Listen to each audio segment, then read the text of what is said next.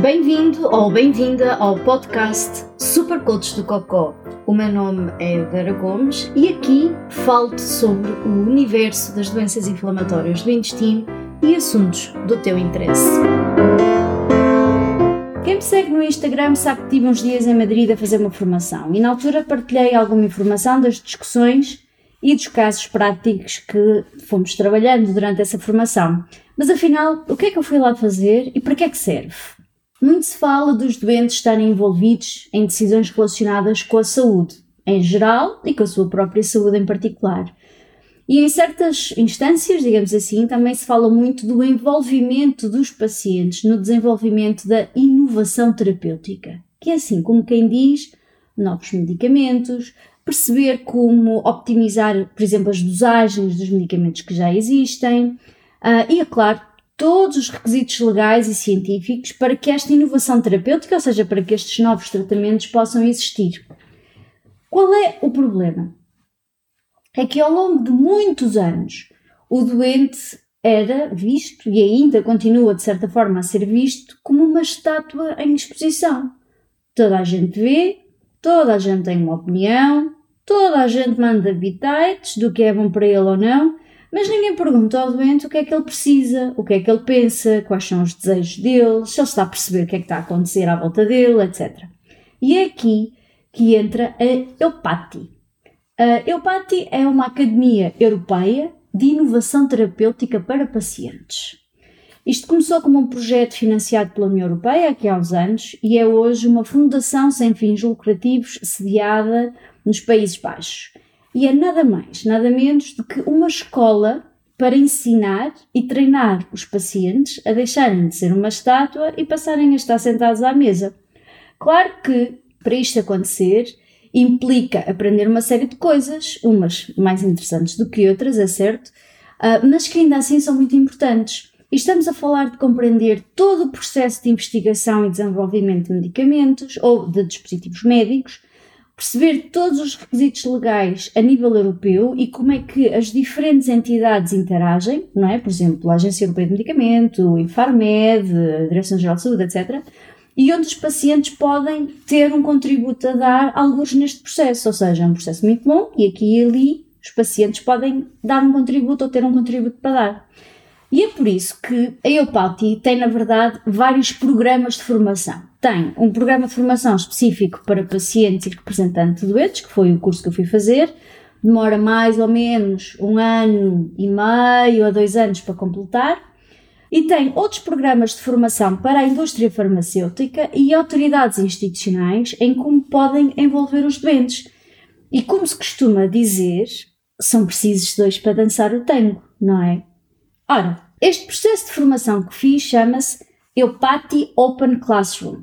A parte positiva é que uma grande parte do curso é na verdade feita online. Logo dá para ir fazendo, consoante a disponibilidade que se tem.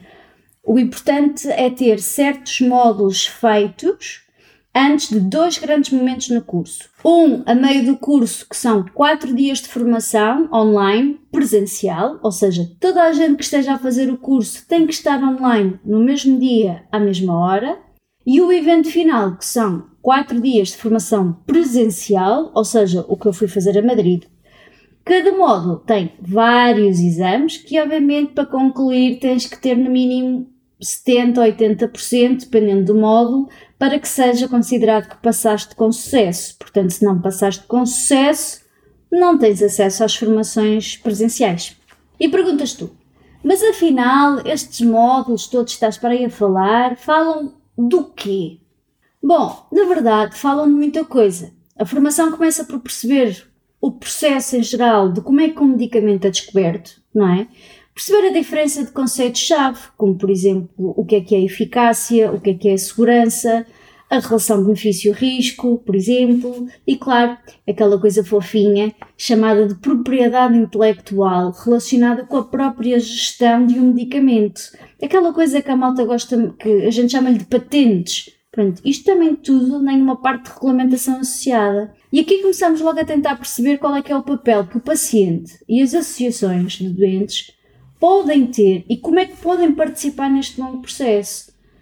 Claro que o módulo é muito mais longo do que somente isto que eu estou aqui a dizer, mas no fundo o objetivo é mesmo perceber todos os conceitos necessários, é que todo o resto da formação seja compreensível, porque serão conceitos que são usados porta sim, porta sim. Portanto, sempre. Se não percebes os conceitos de base, também não vais perceber muito bem o que é que vai acontecer a seguir.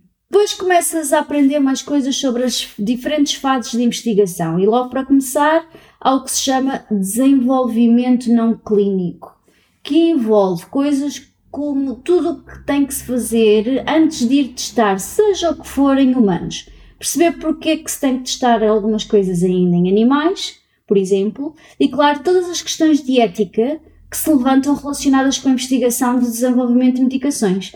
E quando estamos a falar de questões de ética, estamos a falar de coisas como porque é que nós vamos testar este medicamento uh, numa pessoa e não noutra, uh, como é que vamos gerir, ou se é que vamos ter participação de crianças e mulheres grávidas nos ensaios clínicos, uh, se, como é que é o processo de escolha, se tiver que escolher, só posso dar o medicamento a uma pessoa e tenho uma criança vá, de 10 anos ou um jovem de 18 anos e tenho uma pessoa com 70 anos, etc. Ok? Não estou a dizer que, que sejam fácil encontrar respostas para este tipo de questões de ética, mas tem que haver, a certa altura, um compromisso e um consenso naquilo que se vai fazer. Depois disto, então, entra-se mesmo, mesmo, mesmo no desenvolvimento clínico. E aqui, confesso, o cérebro dá um nó, porque estamos mesmo a falar de tudo, mas absolutamente tudo, desde a gestão e o desenho do ensaio clínico, e aqui entram também as questões de, de ética. É claro que também temos coisas muito fofinhas, como estatística, documentos obrigatórios, interpretação dos resultados, requisitos legais, etc. É que um ensaio clínico não pode, não pode ser só tipo, olha, tu aí, queres participar aqui, queres ser que vai aqui? Não, não, não de todo.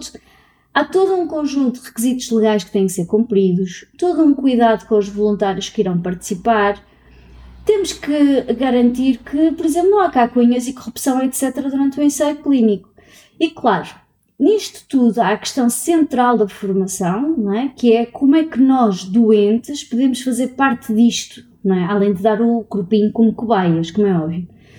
E como garantir, por exemplo, que os documentos que estamos aqui a falar em torno disto são compreensíveis para os doentes? Porque é importante garantir, por exemplo, que os documentos são compreensíveis para os doentes, não é? Porque temos que garantir que os próprios doentes conseguem perceber onde estão a meter, não é? E que o planeamento do ensaio clínico tem em atenção as necessidades específicas dos pacientes para que possam assegurar a sua participação, não é? Tipo as deslocações, eh, não é? aquele impactos no dia a dia e compreender, claro, o que é que está a acontecer e, claro, também consigam compreender aquilo que depois serão os resultados. Não é? não é só para os médicos perceberem, é também para os doentes conseguirem perceber os resultados das investigações que são feitas na área da sua doença. Mas se achas que neste momento o teu cérebro já está a explodir, espera até chegares ao módulo de todas as regulamentações que existem, sobretudo a nível europeu, porque são mais do que as mães. Estamos a falar de coisas desde a parte da investigação, claro, mas também de todos os requisitos legais e documentos necessários para a aprovação de um medicamento, do controle a que está sujeito mesmo depois de ser aprovado e estar até a ser comercializado.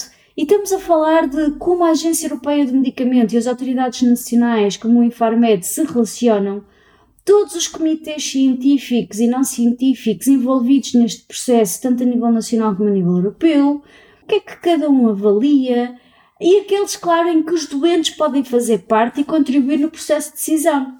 É igualmente importante perceber todo o processo e como os doentes podem influenciar estas decisões de aprovação e com participação dos medicamentos, até voltamos àquelas questões do custo, benefício, risco e, às, e às perguntas difíceis, não é? Que é difícil ter uma resposta. Coisas tipo: será que o custo do medicamento é tão alto, mas ainda assim compensa, porque, por exemplo, pela qualidade de vida que o doente, ou aumento de esperança de vida que traz para o doente, será que uma coisa compensa a outra, não é? Será que um medicamento de 2 milhões de euros compensa um, o, o, benefício que vai trazer para, para o doente? E se bem te lembras, não, não muitos anos tivemos uma questão dessas em Portugal. Portanto, Se nós sairmos de um mundo específico das doenças inflamatórias do intestino e pensares em todas as doenças, em todas as pessoas e todos os custos associados e o facto de que o dinheiro não estica, não é? Consegues perceber que há gente que tem que tomar decisões nada fáceis, tanto em termos morais, como éticos, como financeiros, como legais. Como é que se escolhe dar o medicamento A ou B a uma ou outra pessoa? Não são perguntas fáceis de responder. E todos estes tópicos foram abordados na formação em Madrid, mas com casos muito concretos. E posso dizer-te que em muitas das discussões de grupo a conclusão foi concordamos em discordar. Porque num cenário em que nós estávamos, nós podíamos ter esse luxo de simplesmente não tomar uma decisão, o que só mostra quão difícil são certas decisões na vida real. Da mesma forma como foi muito interessante, por exemplo, olhar para os formulários para comunicar as reações adversas aos medicamentos e tentar perceber, do ponto de vista do doente, se aquilo era compreensível ou não. E posso dizer que nenhuma pessoa à volta da mesa era propriamente estúpida e que todos tivemos pontos no formulário que não percebíamos muito bem o que, é que era pretendido. Porque a verdade é que muitas vezes estes formulários são feitos para os médicos preencherem e depois as autoridades nacionais fazem um bocadinho de copy-paste, para não dizer totalmente um copy-paste, e disponibilizam o um formulário para os doentes. E aí entra aquela questão dos doentes serem envolvidos nos processos e como, de certa forma, ao se imporem nos processos de tomada de decisão, podem facilitar o acesso a todos os doentes e a todo o leigo, não é? Que não tem um curso de medicina ou um curso de investigação, possa fazer parte deste processo. E é por isso que esta formação da Eupati é tão importante, porque ajuda-te a perceber como o processo funciona, ajuda-te a perceber a linguagem que as instituições falam e que os investigadores falam e que os médicos falam, ajuda-te a perceber quais são os requisitos e a perceber em que fase do processo podes deixar de ser uma estátua e sentar-te à mesa de igual para igual. E para terminar, caso tenha aí um bocadinho do bichinho, tenha-te posto um bocadinho do bichinho de saberes mais sobre esta formação, fica a saber que a EUPATI, apesar de ser uma formação que trabalha a nível europeu, e nós tínhamos pessoas da Austrália e dos Estados Unidos, em Madrid, também que fizeram esta formação connosco, tem uma rede de plataformas nacionais. E sim, existe a EUPATI Portugal, que é a plataforma portuguesa da EUPATI, e passarinho me disse terá um site muito em breve e novidades que te aconselho vivamente a seguir nas redes sociais da Eupati Portugal para deixares de ser uma estátua, né? aquela estátua que todos olham, mas toda a gente dá opiniões, para deixares de ser a estátua e seres um membro da equipa cuja opinião também conta na decisão hoje. Se gostaste do que ouviste ou achaste interessante, se esboçaste um sorriso ou soltaste uma gargalhada, então está na hora de seguir os desígnios do Buda e liga-te a nós no Instagram e que Buda do Cocó esteja contigo.